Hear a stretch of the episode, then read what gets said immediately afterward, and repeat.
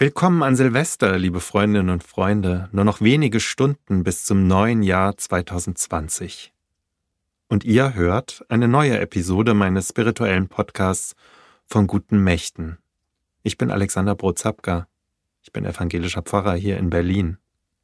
Kommt gut ins neue Jahr. Habt einen guten Rutsch. Das kommt übrigens aus dem Jiddischen. Einen guten Rosch einen guten Gipfel des Jahres. Das ist eigentlich der Hintergrund.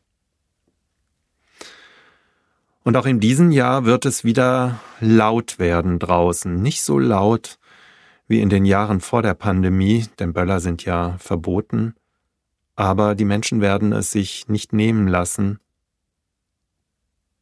die bösen Geister wieder zu vertreiben. So ist der eigentliche heidnische Hintergrund des Brauchs zum Jahreswechsel, Raketen in den Himmel zu schießen. Also eine Nacht, die anders als andere Nächte ziemlich laut daherkommt. Und in meiner heutigen Podcast-Folge, da will ich euch gerne vom Gegenteil erzählen. Von der Stille. Von großer Stille. So hat der Regisseur Philipp Gröning seinen Film genannt, der 2005 erschienen ist. Über 20 Jahre zuvor hatte er in der Grande Chartreuse dem Mutterkloster des Kartäuserordens nördlich von Grenoble in Frankreich, nachgefragt, ob er einen Film über das Leben der Mönche dort drehen dürfe. Der Prior teilte ihm damals mit, die Zeit sei dafür noch nicht reif, er solle bitte warten. Erst über 15 Jahre später durfte Gröning seinen Film Die große Stille drehen. Ohne Team, nur er ganz auf sich selbst gestellt ohne künstliches Licht, ohne extra Musik. So wohnte er mehrere Monate bei den Mönchen in der Klausur ihres Klosters. Das ist sehr außergewöhnlich, denn Kartäuserklöster existieren sehr abgeschieden und können nicht besucht werden. Die Kartäuser gelten als der strengste Orden der katholischen Kirche. Er wurde vor gut tausend Jahren von einem Mönch namens Bruno von Köln in Chartreuse, also am selben Ort, wo das Kloster heute noch steht, gegründet. Bis heute hat sich die Lebensform von damals erhalten. Jeder Mönch hat eine eigene Zelle, einen eigenen Bereich, eigentlich ein eigenes kleines Häuschen, ganz einfach gehalten, mit einem Garten davor, sogenannte Eremitagen.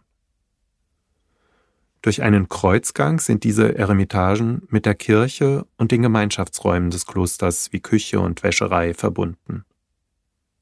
Die meiste Zeit aber verbringen die Mönche schweigend in ihrer Zelle, lesend, betend und arbeitend.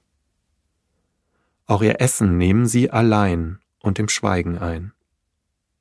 Es gibt auch nur zwei Mahlzeiten am Tag, auf Frühstück wird verzichtet.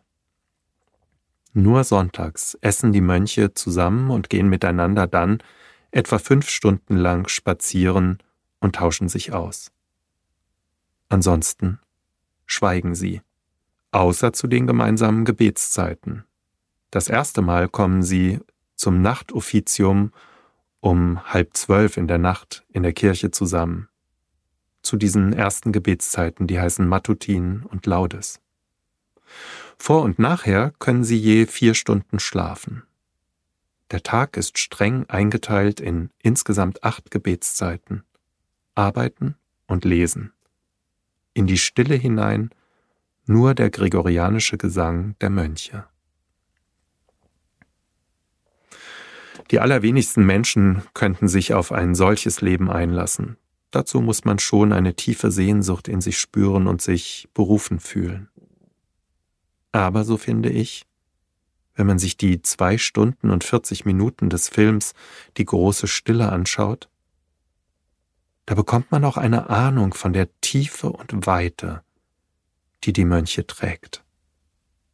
Und dieser Zeitlosigkeit. Und auch ich habe ja immer wieder diese Sehnsucht nach Stille, vielleicht auch ganz besonders an einem so lauten Tag wie heute. Kaum ein Wort ist in dem Film zu hören. Keine Musik, nur ab und an die Glocke, die zu den Stundengebeten ruft. Kein Instrument, der den gregorianischen Gesang der Mönche begleiten würde. Reduzierte Konzentration. Der Regisseur Philipp Gröning hat in den Film immer wieder Porträtaufnahmen der einzelnen Mönche eingeblendet. Mit klarem und tiefem Blick schauen sie in die Kamera. Ihr Schweigen, die Stille, die zieht mich mit hinein und berührt mich tief in meiner Seele.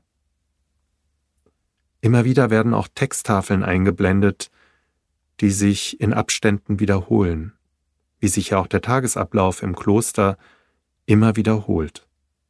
Einer dieser Texte ist ein Abschnitt aus der Geschichte des Propheten Elia aus dem ersten Teil der Bibel, dem Alten Testament. Ich werde euch an anderer Stelle mal ausführlicher davon erzählen. Dort heißt es, dass Elia Gott spürt und wahrnimmt.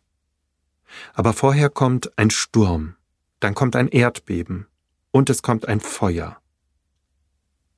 Und nach allem heißt es, Gott war nicht im Sturm, Erdbeben und Feuer.